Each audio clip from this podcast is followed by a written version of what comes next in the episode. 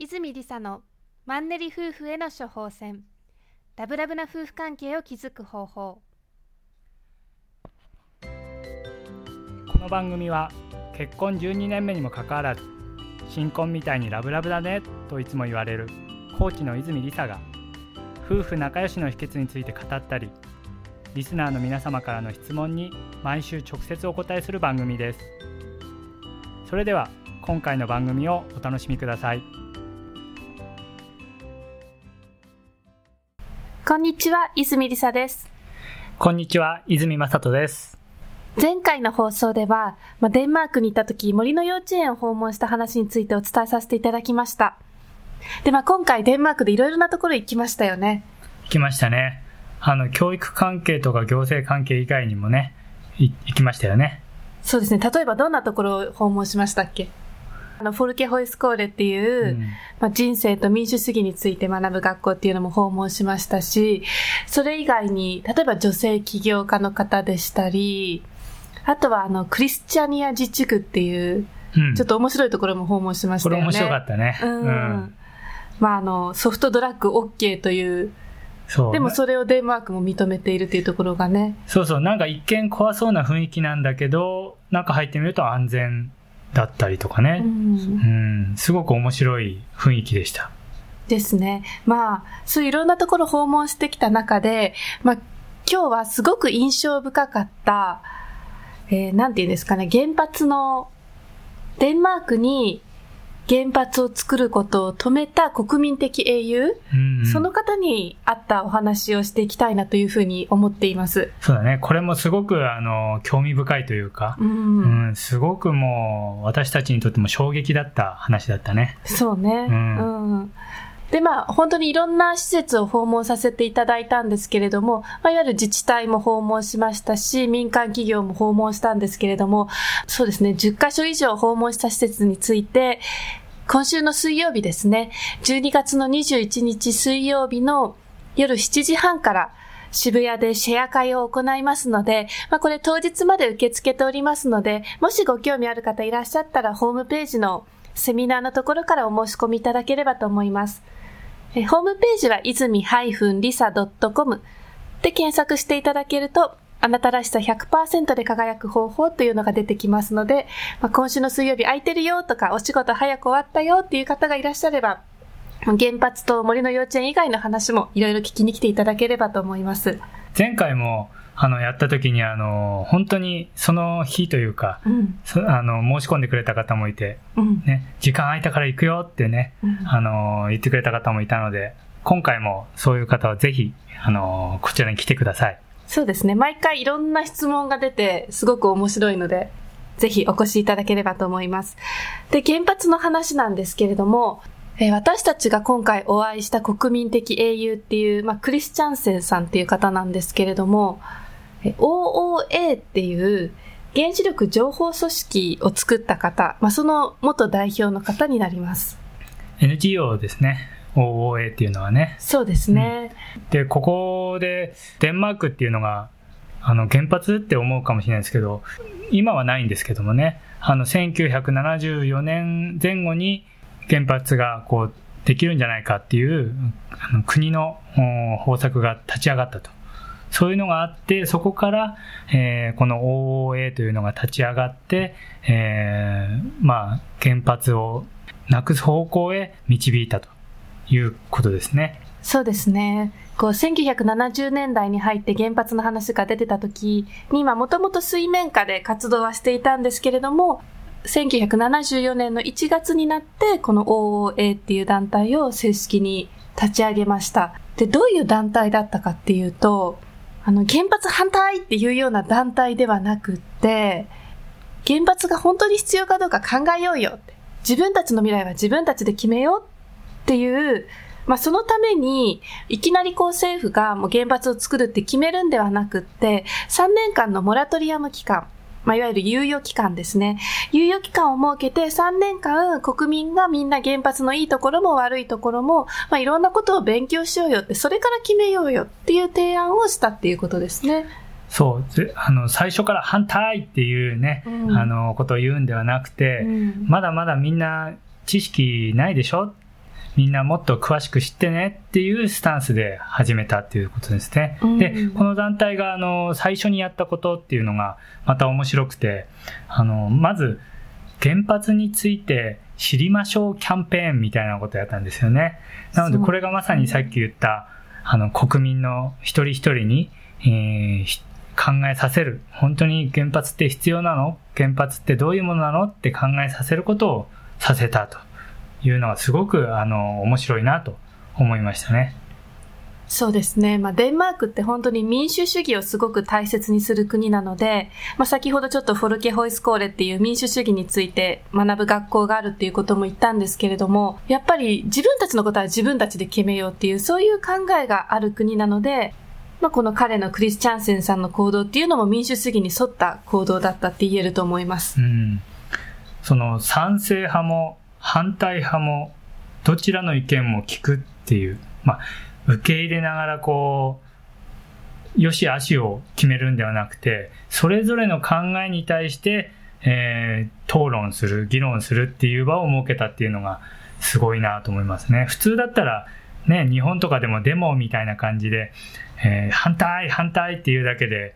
まあいいのか悪いのかしか言ってないんですけど、ここはちゃんといいのか悪いのか、それについてどう思うのかっていうのを議論したっていう団体ですね。それをも国民一人一人に求めたっていうのがすごく私たちにはこう、ない文化なんじゃないですかね。そうですね。まあ彼だけではなくて、やはりまあデンマークの国の文化とか、そういうのもあったと思います。で、政府もエネルギー情報委員会っていうのが政府にあったんですけれども、まあそこのトップの方も先ほどお話ししたフォルケホイスコーレの出身の方だったんですね。だからやっぱりまあ自分たちのことは自分たちで決めるっていうことに納得をしてくれて、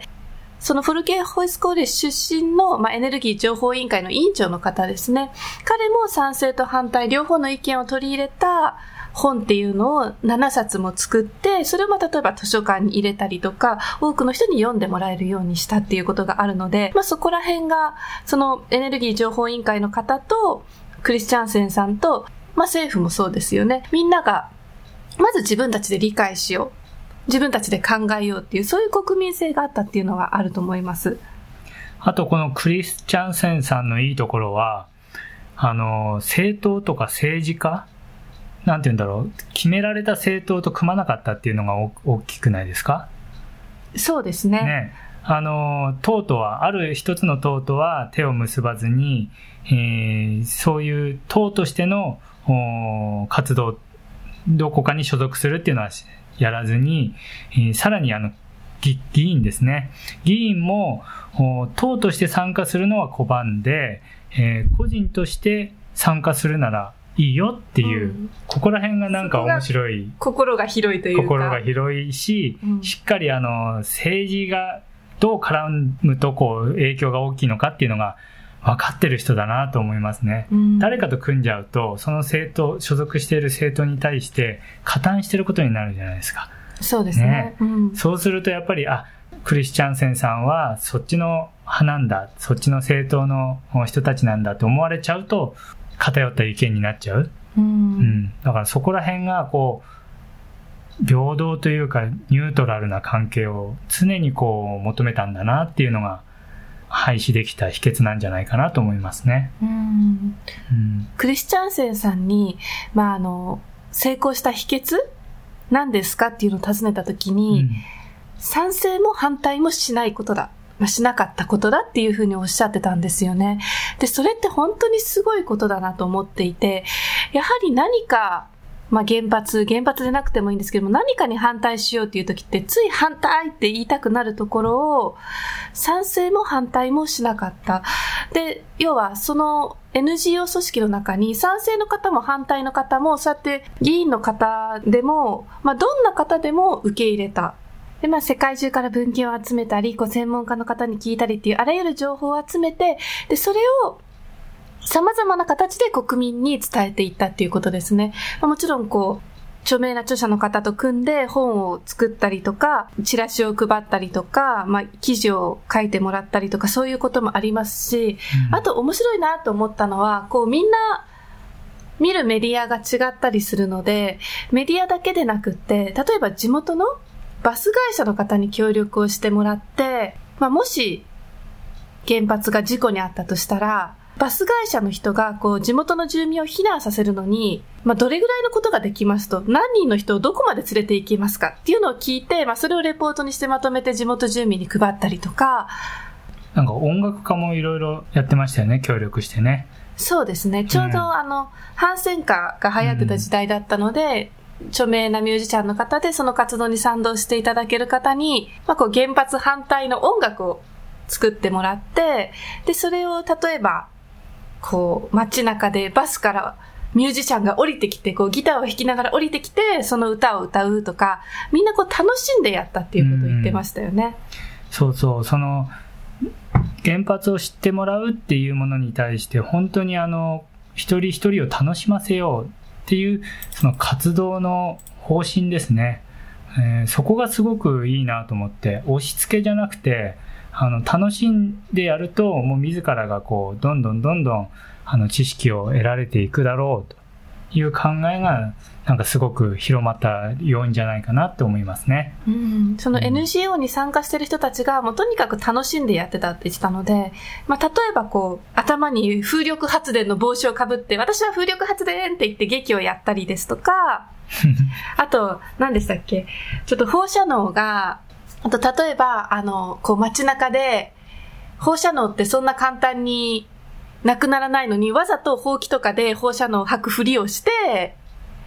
なんかこう。なんかそれって防護服を着ながらやったとか、ね、あ、そうそう、防護服を着ながら、ね、わざとは、うん、ほうきじゃ意味ないのにほうきを持ってちょっと劇みたいな感じでやるとか。それで見てる人たちを笑わせたりとかね。うんうん、そういうふうなあのキャンペーンというか、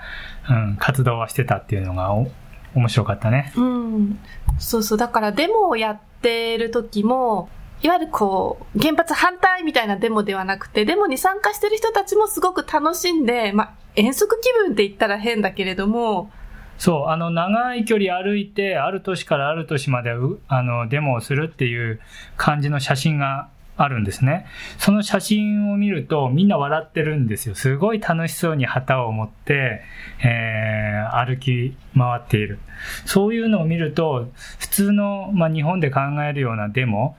っていうのとはちょっと違ったデモの仕方というのがね、うん、面白かったなと思いますね。その写真ぜひ、あの、当日お見せしたいなと思うんですけども、本当にあの、一人一人を動かす術っていうのがこの人は長けてるなと思いますね。そうですね。で、そうやっていろんな方法で国民に伝えていくことで、まあ、特にあの原発建設予定地の方とか興味を持っていろいろ調べるようになって、で、まあそんなことをやってたら、ちょうど OA を立ち上げて2年後ですよね。1976年にスウェーデンに、まあ、バルセベック原説っていうのができたんですよね。で、こう皆さんちょっと位置関係がわかるかどうかわかんないんですけれども、コペンハーゲンとスウェーデンってすっごい近いんですね。私たち今回、コペンハーゲンの隣の、まあ、スウェーデンのすぐ目の前のヘルシンギュア市っていうのを訪ねたんですけど、本当海渡ってすぐ向こうに見える感じで、まあ、多分車だったら、もうね、数分で行ける距離ですよね。いや、数分ではないと思う。船で30分だから。船で30分。うん、まあでもこう、20キロとかそれぐらいの距離感で行け、行けます。で、そのスウェーデンに原発ができたっていうこともあって、まああと、例えばこう、事故があった時のリスクっていうシミュレーションとかそういうのを出したことで、まだもうちょっと勉強した方がいいよねっていう感じに国民の方も動いてきて、まあその3年間のモラトリアム期間っていうのを、またさらに政府が延長したんですよね。やっぱり今この曖昧な状態じゃ決められないよねっていうことで。そう。いかにあの、延長させるか。で、その延長させた間に国民を考えさせて、本当に必要かどうかを議論する。この伸ばす、かあの決定までの伸ばす期間を作るっていうのが彼はすごく、うん、大切だって言ってました。なので、その間、伸ばした間にいろんな情報を国民に提供してますよね。うんちょうど活動を始めて2年だった時に原発予定地から、まあ、国会に向かって3日間のデモっていうのを行って、その時はもう国民いろんな情報を集めてるから、もうデモに参加する人がどんどんどんどん増えていくんですよね。で、結局、合計5万人の人がデモに参加した。で、それをニュースで見た政府がまた結局期限を延ばすっていうことになったんですけれども、もう民衆の力っていうのにね、やっぱ政府は勝てなかったっていうことですよね。うん、どんどんね、膨れていったっていう話だったからね。うん、本当にそういう情報を普及していくっていうのがね、うん、あの、成功してるんだなって話を聞いて聞いてて思いましたね。で、まあ結局その後にスリーマイル島の事故が起こって、で、そこで一気に世論が反対の方向に動いて、で最終的に1985年ですね、まあ政府は原発を作らないっていう判断をしたっていうことですね。うん。うん、約10年間ですね。本当に長きにわたって、えー、一貫した方針で、えー、このクリスチャンセンさんっていう方は、えー、やり続けたと、うん、本当にあの最初は人数少なかったみたいなんですけども徐々に徐々にこう広がっていって、えー、最後はもう国民全体が、えー、自ら考えた結果を出したというところまで導いたのが本当にあの素晴らしいなとでそこに至るまでには本当にあらゆるあらゆる情報を入手して国よりも先に国民に提供したっていうのが一番大きいんじゃないかなと思いますね。うん、そうですね。で、結局最終的には、あの、スウェーデンのバルスベック原発までも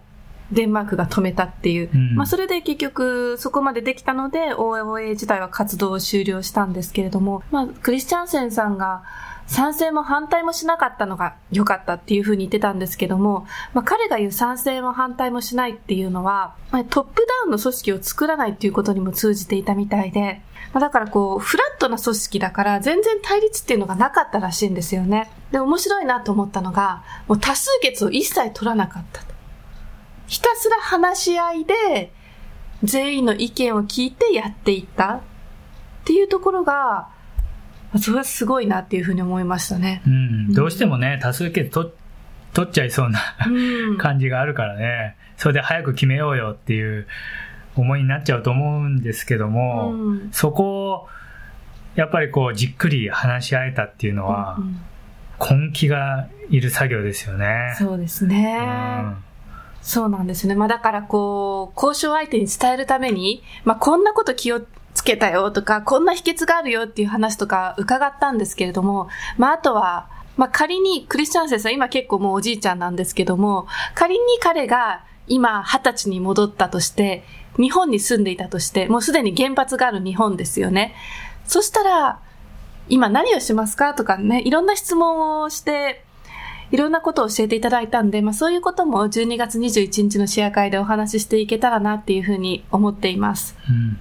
本当にいいおじいちゃんだよね。うん、あの、当日、お会いした当日なんか、あの、ちょっと時間が来ちゃって、うん、急に身支度をね、し始めたんだよね。うんうん、そしたら、あれどうしたのかなと思ったら、私こ、もう帰るからって言って。そうそう、なんか予定してた時間より、結構15分ぐらい早い時間だったんですよね。うん、うん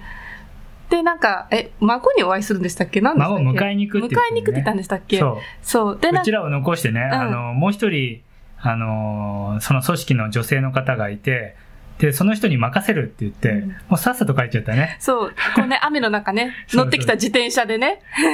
また自転車こいで帰っていきましたけれども、なんか、なんかさっぱりした感があって。可、う、愛、ん、らしいおじいちゃんですよね。そう、にこやかにあの、じゃあ帰るねって言って、うん、さーっと帰っちゃったから、ああ、面白いな、この人は、と思って。うん、ね。うん。そうですね。まあ、そんな裏話とかもお話ししていければと思っていますので、ご興味ある方、ホームページ、泉 -lisa.com でご検索いただくと、あなたらしさ100%で輝く方法っていうホームページ出てきますので、そちらのセミナーのところからお申し込みいただければと思います。それではまた次回お会いしましょう。ありがとうございました。泉理沙のマンネリ夫婦への処方箋ラブラブな夫婦関係を築く方法では質問を随時募集しております泉理沙オフィシャルサイトのお問い合わせフォームからお送りください泉りさオフィシャルサイトは泉りさ .com izumi-risa.com で検索してくださいまた泉りさオフィシャルサイトでは無料メルマガやブログを配信しております。ぜひ遊びに来てください。よろしくお願いいたします。